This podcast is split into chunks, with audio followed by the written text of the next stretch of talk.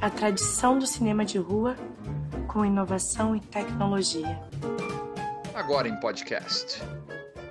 Olá, está começando mais um podcast do Cine Passeio. Eu sou Yasmin Grêmio e junto com o Mari Machado e o Marcos Jorge, vamos falar sobre a Mostra Curta Curitiba. Esse episódio é um pouco diferente, com mais convidados e falando sobre a programação que você pode assistir na sua casa no site do Cine Passeio. Hoje o podcast é para falar da Mostra Curta Curitiba, uma incrível seleção de curtas para curitibanos recentes, de jovens realizadores. E, e, essa seleção ela é uma parceria entre o Cine Passeio, a curadoria do Cine Passeio, e a VEC, Associação de Vídeo e Cinema do Paraná. A VEC nomeou três jovens membros para participar conosco dessa seleção. E eles estão hoje aqui com a gente conversando sobre essa mostra que eu espero que seja a primeira de muitas é a Camila Vital, a Karine Martins e o Tomás von der Osten, esses nossos três visitantes e que hoje vão falar, vão falar com a gente. É, bom, foi um trabalho muito legal a gente ver, conhecer o, o, o trabalho dos realizadores curitibanos e no final foi muito difícil a gente chegar em 12 filmes só, né? nessas quatro primeiras sessões de três filmes que nós vamos estreamos essa semana no, no site do Cine Passeio. É, essas quatro sessões a gente acabou agrupando por temas. Né? Elas estão elas estão ligadas à primeira sessão se chama Histórias de Mulheres e são três filmes de três diretoras contando histórias de mulheres. A segunda sessão se chama Ser Jovem em Curitiba e se fala justamente de personagens jovens vivendo na nossa capital. A terceira sessão é uma sessão muito muito querida do público curitibano, porque são filmes de terror. Curitiba produz um, uma quantidade muito legal e uma qualidade muito legal de filmes de terror. Tem uma tradição já no gênero. E, por fim, a quarta sessão se chama Histórias Familiares, e são, como o nome já diz, histórias de família. Bom, é, Camila, é, conta pra gente um pouco o que, que une esses filmes tão bons e tão interessantes de histórias de mulheres. Bom, primeiro é uma alegria e um prazer colaborar com essa curadoria e agradecer ao espaço que o Cine Passeio está dando para a produção local, municipal. É, esse primeiro bloco do Histórias de Mulheres é interessante porque, apesar de ter o mesmo tema, ele é diverso dentro da temática, tanto quanto a forma, quanto a narrativa, quanto a estética. Então, são filmes com potência tanto estética quanto narrativa, e que dialogam com encerramentos, recomeços e a resiliência dos corpos femininos é, como protagonismo e trabalhados com poética. Então, são filmes que dialogam dentro da temática história de mulheres, mas que cada um apresenta uma narrativa diferente, essas mulheres estão em contextos de situações distintas, mas que têm um, esse elo em comum entre elas, que é a força de resistir, de recomeçar e de se renovar. Então, A Mulher que Sou, Primavera de Fernanda e Ninguém Lembrará serão os três filmes para essa primeira sessão, é, Histórias da, das Mulheres. E é isso, é, a diversidade presente dentro de um próprio eixo temático. Acho que isso é o que mais chamou a atenção da gente, a minha especialmente, que esse tema das mulheres historicamente não pode ser limitado, né? Então essa diversidade de situações e contextos estão trabalhados na narrativa, mas também enquanto estética enquanto, é, da imagem, né? Enquanto forma também fílmica. Acho que esse elo é o que nos encanta nesses três primeiros curtas para a sessão, para a mostra. Legal, é, eu acho que você tem completa razão, assim, Camila. A variedade é uma, uma característica da nossa produção, né? Tanto é que a segunda sessão, Ser Jovem em Curitiba, vai surpreender o nosso público certamente, porque começa com um filme falado em chinês. Como é que é isso, Karine? É, se conta para a gente dessa segunda sessão? Olá. Bom, primeiramente eu reitero as palavras da Camila, agradeço o convite também e, e digo o quão, o quão importante é a gente estar tá olhando para esses filmes e olhando para a produção do, da, da, cidade, né? Essa, essa segunda sessão, a sessão da juventude, é uma sessão composta por A Canção do Asfalto, do, do Pedro Giongo, Lírion, da Camila Macedo, e ainda ontem da Jéssica Candal. O que eu vejo de interessante e completude nessa, nessa sessão é como que essas histórias elas versam sobre processos de construção, né? É, tanto do, dos próprios personagens, enquanto indivíduos, enquanto juventude, mas também processos de construção da própria cidade. Então, na Canção do Asfalto, a gente vai ver um imigrante, é, a gente vai ver essa construção é, de Curitiba através desses olhos, através dessa pessoa, em Lírio, a gente vai ver esse processo de construção de, de da juventude é, a partir do corpo, então tendo o corpo também como espaço e como que essa como que essa narrativa e essa essa junção da, da escola também como espaço formativo ela entra na narrativa e ainda ontem é, pensando é, o local como uma disputa também né é, se a gente está falando do cinema como, como uma disputa narrativa, essa diversidade como uma disputa narrativa, ela, ele se encontra ne, primeiramente nesse filme, assim, no Ainda Ontem. Então, a gente vê esse mercado de trabalho e essa juventude tentando disputar esse, esse lugar, esse lugar de... Esse, esse, esse local de poder também, né? Então, a gente vai ver é, uma narrativa que versa sobre a periferia de Curitiba que está sendo visualizada nesses filmes. Então, essa sessão é uma sessão que, para mim, ela, ela pode ser resumida enquanto processo de construção, já que a gente está falando de juventude, mas também de processos de construção da própria cidade, de própria Curitiba. Muito legal, Karine. Eu, eu acho que são três grandes filmes, né? Especialmente o Ainda Ontem, do, da Jessica, eu considero um filmaço. Não é à toa que foi selecionado para Clermont-Ferrand, né? que é um dos principais é, festivais de curtas do mundo. Aliás, a produção curitibana está tá viajando o mundo, né? Está realmente representando super bem a cidade. E bom, a terceira seleção é sobre filmes de terror, não podia faltar, né? E o Marden vai, Marden, como é, como é que é essa, como é que é o terror no, no panorama curitibano? A gente pode falar um pouco disso, né? De, de, de cadeira, né? É, o terror é um gênero muito exercido por jovens cineastas no mundo todo. É um formato que permite explorar algumas ideias, alguns formatos, posicionamentos de câmera, narrativas de maneira bem criativa e com a vantagem de possuir um público cativo no mundo todo. Não é por acaso que existem dezenas e dezenas de festivais pelo mundo todo voltado ao cinema de terror, seja de curta-metragem ou de longa-metragem. E Curitiba é uma cidade que tem uma vocação natural para cinema de horror. A cidade é, é propícia para esse tipo de história. E, ela, e, e, e esse gênero não se destaca aqui na nossa cidade apenas no cinema. Nós temos teatros que continuamente exibem peças de terror, nós temos autores literários que exploram esse gênero, então é algo que tem muita ligação com o público curitibano. E no cinema, especificamente, quando nós ainda estávamos planejando a programação, pensando na programação do Cine Passeio, isso lá em 2017, eu e Marcos, a gente desde o início a gente disse, temos que ter uma sessão da meia-noite com filme de terror, porque a gente passou boa parte da nossa adolescência vendo as sessões da meia-noite no Cineasto, em outras salas de cinema de Curitiba, era algo que nós gostávamos muito e que nós queríamos trazer de volta no Cine Passeio.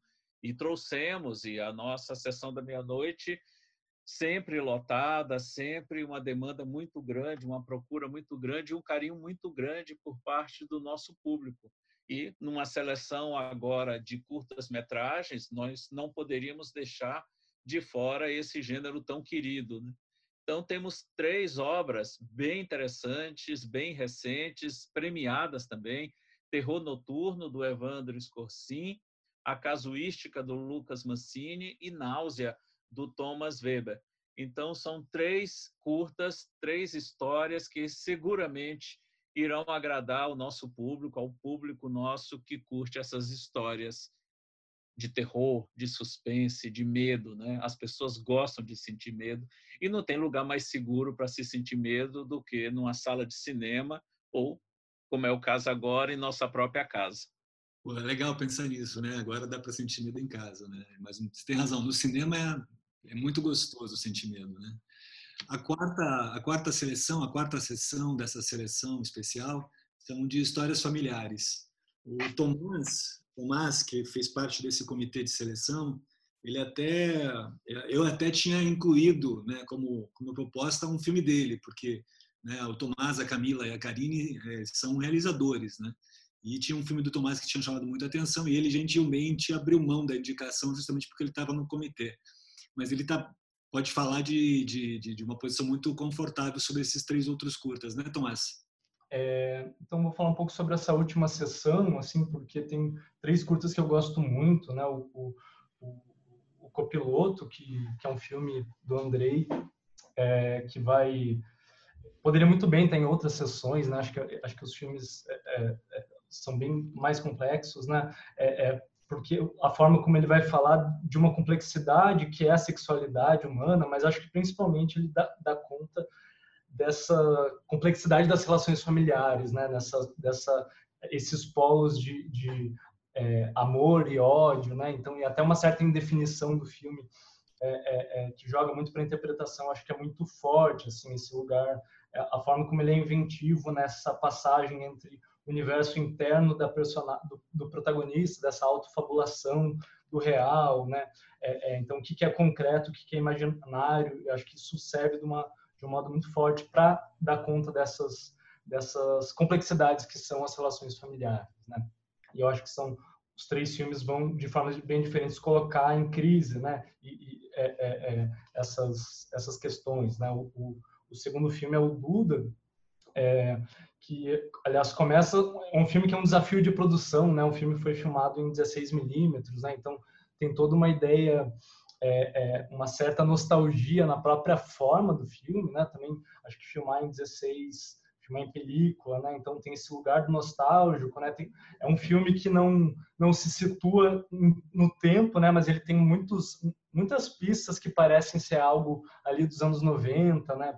É, é, assim como o Lyrium também tem, enfim, que, ou seja, a gente consegue ver esses é, é, é, essas realizadores, esses realizadores falando de sua própria experiência, né, da infância, da, da pré-adolescência, né, e no Duda a gente vê esse, é, pensando assim em Curitiba, né, especificamente, a gente vê esse lugar um pouco transitório, né, um pouco, um tanto periférico, que é a beira de estrada, né, então, e ver toda uma vida que acontece ali, né, esse lugar, né, da, das férias, da pré-adolescência, da errância, né, é, é, eu acho que é muito muito é, bem construído, tanto um certo imaginário sonoro do filme, né, a TV, as músicas, né, como é, é, como que eles servem para construir é, não uma narrativa de transformação, né, esses filmes de coming of age, assim, mas uma experiência sensível desse momento da vida, né, que é que é essa personagem que não pertence nem ao mundo das crianças que brincam, nem dos adultos que trabalham e têm os seus dramas, né, como os pais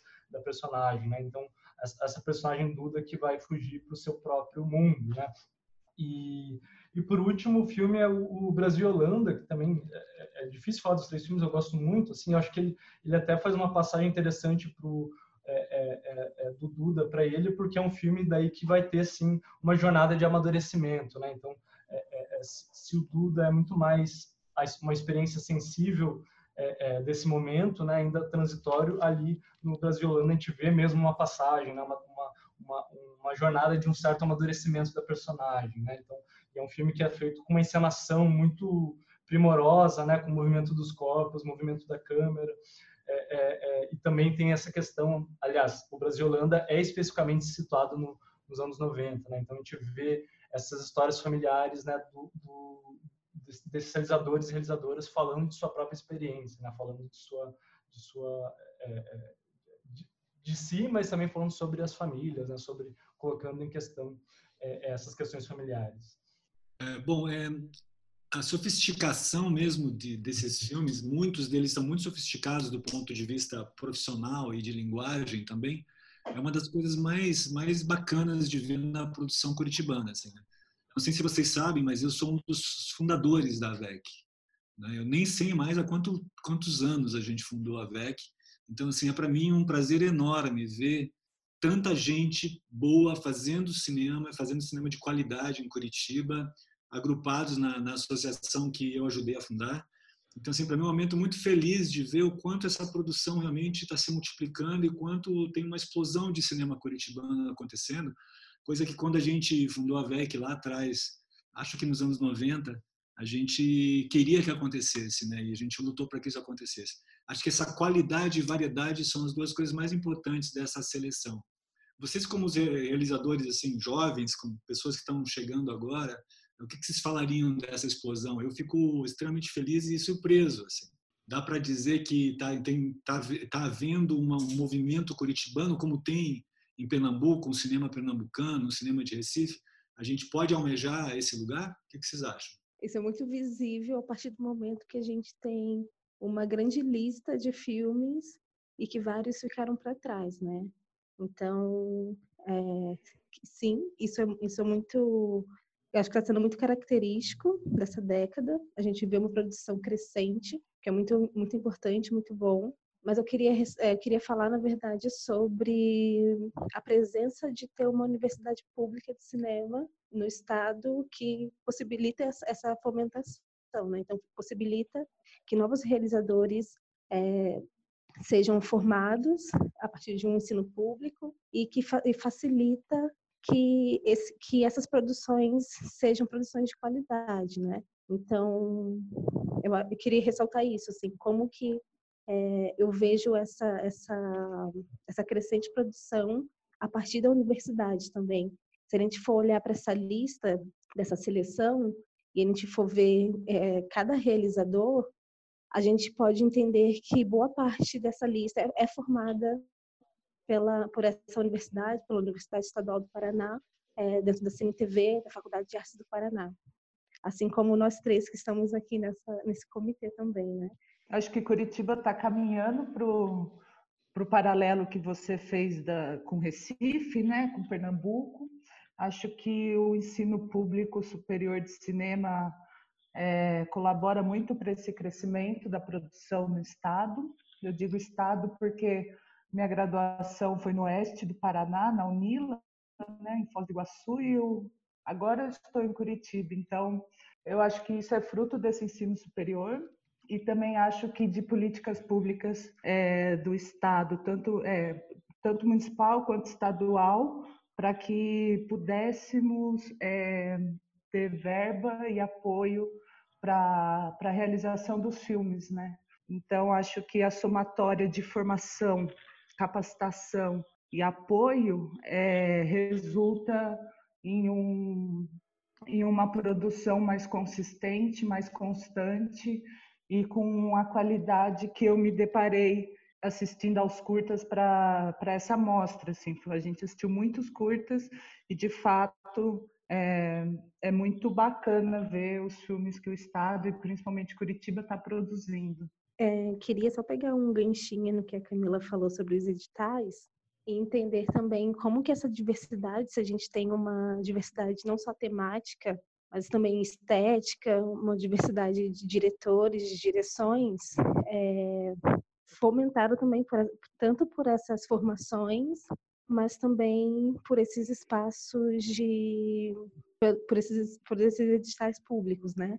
E aí eu queria deixar é, intencionado essa questão da, das cotas nos editais, né? Para a gente ter uma, uma movimentação maior nessa, nessa diversidade, a gente precisa levantar essa, essas políticas de cotas também, é, não só nos espaços de, de exibição, mas também nos próprios editais. De certa forma, eu admiro esse momento que a gente está vivendo, porque quando eu me formei, né, quando eu fiz a faculdade, primeiro que não existia faculdade de cinema em Curitiba, né? me formei em jornalismo.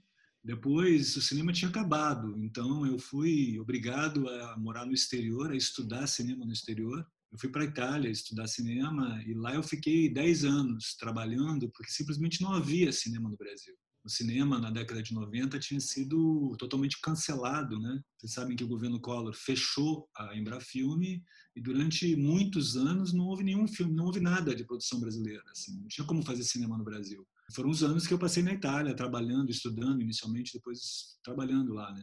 Que bacana ver que hoje é possível fazer cinema de qualidade em Curitiba, é possível estudar em Curitiba, é possível fazer cinema de qualidade em Curitiba e falar da nossa, né, do nosso vilarejo para o mundo, né? coisa que realmente nos anos 90 era complicadíssimo fazer. Né? Então vocês são uma geração muito muito sortuda e eu tenho certeza que isso vai dar um avanço muito grande assim para essa para essa para a geração de vocês como cineastas que já começam podendo produzir, sabendo fazer, né? estudando em casa. É muito legal ver Curitiba nas telas, né? Essa produção, realmente, a variedade é, é, bem notável, a qualidade também. E tem, tem uma grande diversidade mesmo de né, muitas mulheres, muitas realizadoras. É, os nossos atores, eu queria falar um pouquinho dos nossos atores, né? Porque eu sempre tive uma admiração muito grande pelos atores curitibanos e vocês sabem que meus filmes também sempre privilegiaram os atores de Curitiba, mesmo quando eu filmei no Rio, quando eu filmei em São Paulo eu acabei levando atores de Curitiba para os meus filmes, né? O que vocês acham da, desse outro lado da nossa produção? A gente fala desse caldo, né? É, não, eu queria só ainda fazer um pouco eco, acho que o que a Camila e a Karine já falaram muito bem, né? Mas eu acho que essa mostra também a gente fala de, de variedade, né? Então, como que, um, como que a mostra mostra uma outra Curitiba, né? Mas no sentido que é uma outra só em relação a, ao imaginário do cinema, né? Mas que mas, mas no sentido de que eu acho que essas coisas se relacionam muito, tanto, tanto questão da universidade é, é, como dos editais, né, como que é, é, a gente vê o resultado, né, nesse, nesses filmes que são todos de quatro, três ou quatro anos para cá, é, é, essas experiências múltiplas, né, de identidades, né, que constroem essa realidade social e cultural da cidade, né, então também a gente vê daí em relação a, a, a, aos as atrizes e atores, né? Acho que em muitos desses filmes a gente vê também é, é uma busca também por esses é, é, é, é, corpos que têm um espaço negado, né? Tradicionalmente no cinema, né? Então acho que a gente vê isso bem presente nos filmes que estão nessa lista, né? Então também muito a presença de atores entre aspas não profissionais, né? Mas a gente vê também um, então, isso de um lado, e de outro lado, a gente vê ali a presença né, de, de, de atrizes e atores é, é, importantes, né, mas ganhando também essa relevância, né, também dando destaque ali para Cássia Damasceno, do, do, do, A Mulher que Sou, né, que é uma atriz do teatro que, que ganhou ali é, o, é, ganhou o prêmio de Gramado com, de melhor atriz né, no filme da Natália. Só comentar isso mesmo. Que... Eu só queria falar, na verdade, sobre a Laísa, a Laísa Machado, que é protagonista de Primavera de Fernanda, que também, se eu não me engano, esse é o primeiro filme que ela atua enquanto atriz, e é uma atriz que agora está tá sendo roteirista, está sendo diretora, então muito muito legal ver essa transição também, é, não só em frente à, à câmera, né, não, não só participando da narrativa de uma forma é, de, sendo uma personagem, mas também contando essa história através dela mesma, né, enquanto roteirista, enquanto diretora.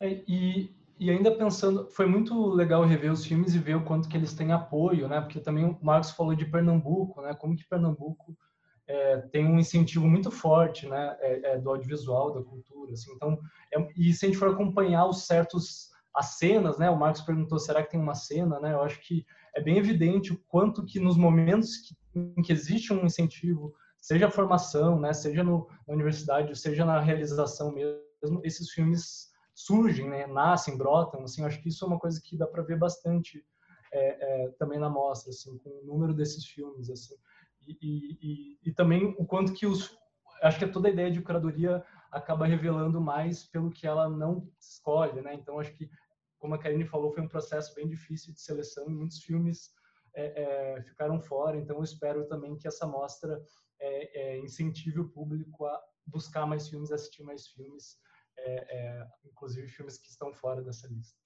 Bom, muito legal o que você falou, Tomás. De fato, a gente deixou vários filmes de fora, a gente tem preparadas, eventualmente engatilhadas, outras seleções, a gente quer continuar, quer que a mostra continue e apresente mais, mais temas e mais, mais filmes para o público curitibano, né? Então, a gente vai tentar esticar essa mostra, a gente tem material para isso. É, foi realmente um, um grande prazer e, e assim, dá para dizer, vejam os filmes porque são realmente filmes muito surpreendentes, muito bons, em todos os sentidos. Tenho certeza que você, público do Cine Passeio, sim, vai, vai adorar esses curtas e vai gostar deles tanto quanto a gente gostou. Você deve estar curioso para saber como você faz para acessar essa amostra. Acessar os filmes gratuitos disponibilizados pelo Cine Passeio é mais fácil do que você imagina. Você deve primeiramente acessar o nosso site www.cinepasseio.org. Com o link aberto na aba Programação, escolhe o filme que você deseja assistir. Após escolher o filme de sua preferência, acesse o botão Inscreva-se para assistir, onde aparecerão os campos que deve preencher para realizar o seu cadastro, sendo eles nome, telefone e e-mail. Não esqueça de verificar se preencheu seus dados corretamente, principalmente o e-mail.